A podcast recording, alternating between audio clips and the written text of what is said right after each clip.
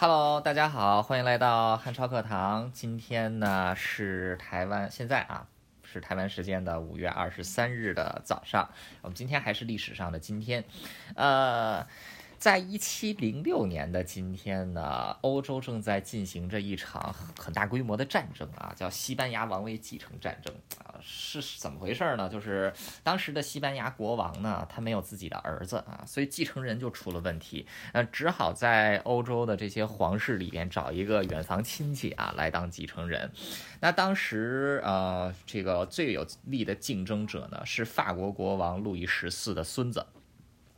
啊，因为他也是这个皇亲国戚啊，是西班牙王位的皇亲国戚。呃，不过遭到了欧欧洲很多国家的反对。为什么呢？因为当时在路易十四统治之下的法法国是一个地地道道的强权啊。这个他当时是欧洲大陆上，甚至可以说是整个欧洲最为强大的国家。呃，在太阳王路易十四的治理之下呢，当时法国军力还有国力都是蒸蒸日上。呃，法国在西班牙战争爆发初期啊。拥有四十万人的军队，那同期同时期相比啊，奥地利只有十万人，英国只有七万多人，荷兰只有八万人。法国一个国家可以这个压着周边的其他的国家打，呃，再加上从路易十四亲政以来呢，一直都积极进行啊对外扩张的政策，呃，所以对于欧洲很多国家来说，不愿意看到法国做大，尤其不想看到法国跟西班牙这两个国家联手，而且这个王室还是这个变成了一。变成了这个一家人，呃，所以就很不爽，呃，于是就有很多国家就提出来了一个替代方案啊，也被法国所接受，是什么呢？就是让啊巴伐利亚亲王的儿子啊，帝选侯的儿子。他也有西班牙王室血统，让他成为西班牙的储君。那这巴伐利亚呢？他是跟法国关系不错啊，同时又是跟这个奥地利有这个神圣罗马帝国有密切的关系啊。同时，他跟英国的关系也不算上上差。呃，所以让他的这个小孩来继位的话呢，对于欧洲各国来说呢，是一个都可以接受的这个啊事情。啊，所以在一六九五年的时候呢，呃，巴伐利亚地选侯的儿子啊，这个大公子就成为了西班牙的王储。呃，四年之后，一六九九年的时候啊，这个王储啊，非常的这个。非常的给大家面子啊，就是他死了，很年轻就死了，所以西班牙一下又没有继承人了。那这个老国王也看自己要死了啊，这没有办法，呃，只能是啊，让路易十四的孙子成为了自己的继承人。那这样一来，就引发了欧洲很多国家的不满。那有一些人呢，还是支持这个从神圣罗马帝国当中再选一位继承人。有的人呢，就支持这个路易十四的。这个孙子啊，所以西班牙国内也出现了非常多的问题。那路易十四呢，第一时间就在西班牙国王驾崩之后，扶植了自己的孙子，成为了西班牙国王啊，并且呢，派遣军队进入了这个位于现在荷兰地区、荷兰和比利时地区，呃，西班牙人口就是西班牙的领地。那见直接是与神圣罗马帝国发生了冲突。那在一七零一年的时候呢，呃，战争正式爆发啊。因为是围绕着西班牙王位继承的关系所引发的战争，就被称为西班牙王位继承战争。那一开始主要交战的国家呢，就是荷兰联合神圣罗马帝国对战法国联合西班牙。那很快，英国也被拖入了战局。一方面是因为啊，英这个法路易十四呢，啊承认当时流亡英国的这个前任的国王的这个儿子啊，就是光荣革命的时候，一六八八年光荣革命，当时的英国国王被推翻啊，他来到了法国啊，留下了这个生了一个儿子。那这个儿子呢，就被法就被路易十四啊承认为是英国的国王啊，对英国造成了直接的这种主权的挑战。呃，更可怕的是什么呢？就是在交战的过程当中呢，啊，法国封锁了诸多的和英国通商的管道啊，导致英国和欧洲大陆的诸多贸易没有办法再进行，也影响到了英国的利益。呃，于是英国也就加入了西班牙王位继承战争。那啊，在战争刚刚爆发的时候呢，啊，法国军队是处于绝对的优势啊啊，在意大利北部啊、西班牙，还有在这个荷兰以及在啊莱茵河地区都能够有效的压制联军啊，尤其是到了一七零四年的时候呢，甚至派出远征军啊，联合这个当时已经倒向的这个倒向法国的巴伐利亚地选侯，要进攻维也纳啊，把这个奥地利一举赶出战争啊，结果。就在这个时候呢，英国历史上最杰出的将领啊，这个约翰丘吉尔马尔波罗公爵啊闪亮登场啊，在一七零四年的时候呢，马尔波罗公爵进行了一个十分大胆的计划啊，并且联合神圣罗马帝国的欧仁亲王啊，在这个布伦海姆战役。把这个法国军队击败，终结了法国军队在欧洲大陆上五十年不败的神话。呃，贝伦海姆战役也被认为是啊，英国从一个海上霸权走向一个是海海洋和陆地双料霸权的起点。啊，但是战争并没有因为贝伦海姆战役而结束。呃，到了一七零五年的时候呢，马尔博罗公爵将战场转移到了荷兰的一侧啊，希望能够消灭法国在荷兰。当地的势力，那马尔伯罗公爵本来是想将法国主力部队啊，在联军的配合之下包围歼灭啊，但是奥地利的联军还有荷兰的盟友啊啊，却都各自有各自的政治算盘啊，导致马尔伯罗在这个荷兰地区一七零五年的大包围计划。是最终是啊泡了汤，呃，所以到一七零五年年底的时候呢，马尔波罗公爵可以说是十分的抑郁啊，一心想要跟这个法国人好好的干一场。那到了冬季的时候呢，没有办法再进行作战，马尔波罗公爵就在英国啊，还有在荷兰以及在奥地利进行了一系列的外交斡旋。那最终就是在一七零六年的时候呢，组成了一支规模更大的军队。那这一次马尔波罗可以说就有点不顾一切了。那原先无论是在贝伦海姆，还是在一七零五年的战役啊，马尔伯罗公爵总是巧妙的将敌人逼到一个不得不与他交战的地方啊，然后在自己选择的战场呢，再重挫敌人啊，通常都是通过这个各种战略安排。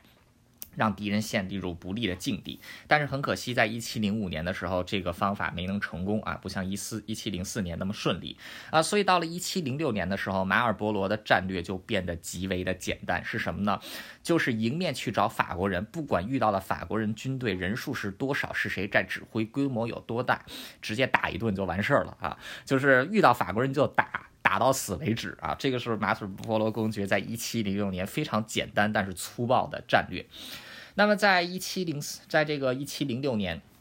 四月底的时候呢，春季终于到来啊，战役的季节再一次开始。那马尔伯罗公爵在荷兰，在这个荷兰地区集中了以英军荷兰军队啊，还有这个诸多德意志联邦啊，组成了一支人数六万多人的部队，就开始向法国控制的区域挺进。那这一次的进攻完全不拖泥带水啊，直接是冲入了法国军队控制的腹地，让法国军队不得不做出啊反应。那当时法国。国在当在这个法国在荷兰地区的统帅呢，就是维鲁瓦公爵，第二代维鲁瓦公爵。那维鲁瓦公爵应对马尔波罗的情况呢，啊，他决定也是主动出击啊，而且维鲁瓦公爵呢，他是被路易十四啊，有点像路易十四说要让他一雪之前在这个啊贝伦海姆战役惨败的前耻，要他主动出击。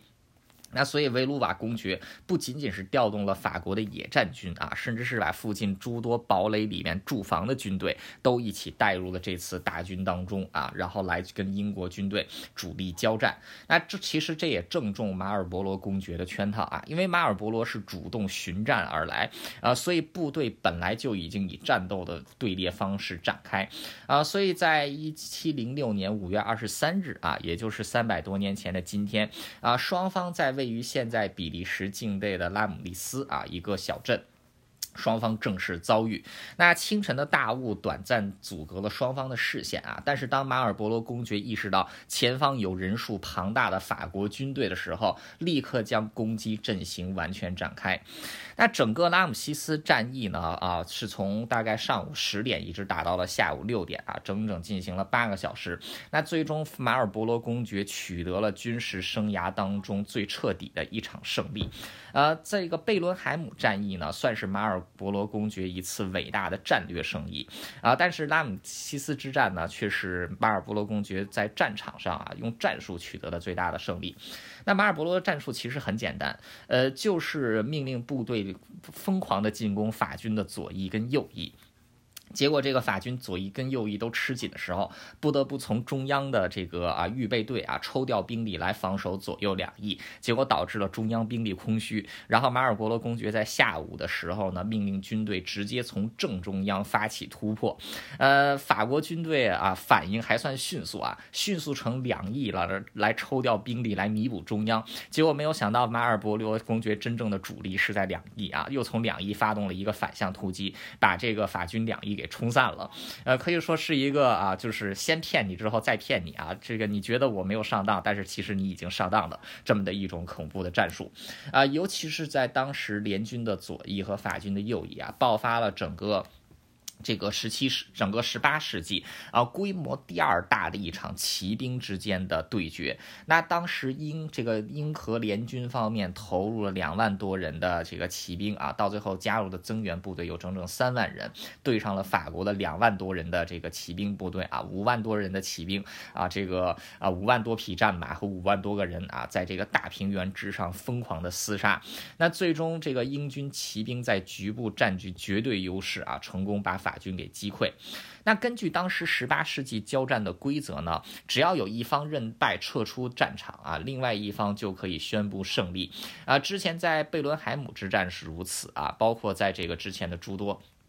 各国之间的交锋也都是如此啊，所以这个维鲁瓦公爵下达撤退命令之后啊，就以为自己的军队能够啊以这个成建制的状态安然撤退啊。但是刚才提到了马尔博罗此战的目的就是要把法国人摁在地上打啊，就是要把你的主力给摁在地上摩擦啊。所以当法军撤退的时候，马尔博罗下达了全军攻击的命令。那当时法军正在这个慢慢悠悠的撤退啊，结果没有想到英军是完全不讲。武伍德啊，在撤退的时候发动这种大规模的这个进攻啊，法国军队可以说是仓皇而逃，维鲁瓦公这个维鲁瓦公爵本人啊都被英国军队。所俘虏，那那这一仗法军的损失是巨大的啊！维鲁瓦公爵带出来的军队有六万两千人啊，有超过两万人啊，在这个拉姆利斯之战当中被英荷联军所歼灭。英荷联军付出的伤亡是非常小的啊，是不足这个一万人。呃，法军在莱茵，在这个整个莱茵河和荷兰地区的实力大打折扣啊，损失了三分之一的现有兵力，而且再加上之前维鲁瓦公爵把周边所有的驻防部队都调到了军队里边啊，结果因为部队的溃败啊，导致接下来的两个星期之内，在大荷兰和比利时地区有超过七十五个城市、小镇和堡垒基本上是不战而降，因为已经没有这个军力。可以驻守了。到一七零六年结束的时候呢，联军已经对法军取得了这个压倒性的优势啊。首先就是在大荷兰地区，联军已经完全掌握战略主动权啊。在这个意大 北意大利啊，在这个欧根亲王的带领之下啊，呃，奥地利军队呢成功把都灵给攻破啊，这个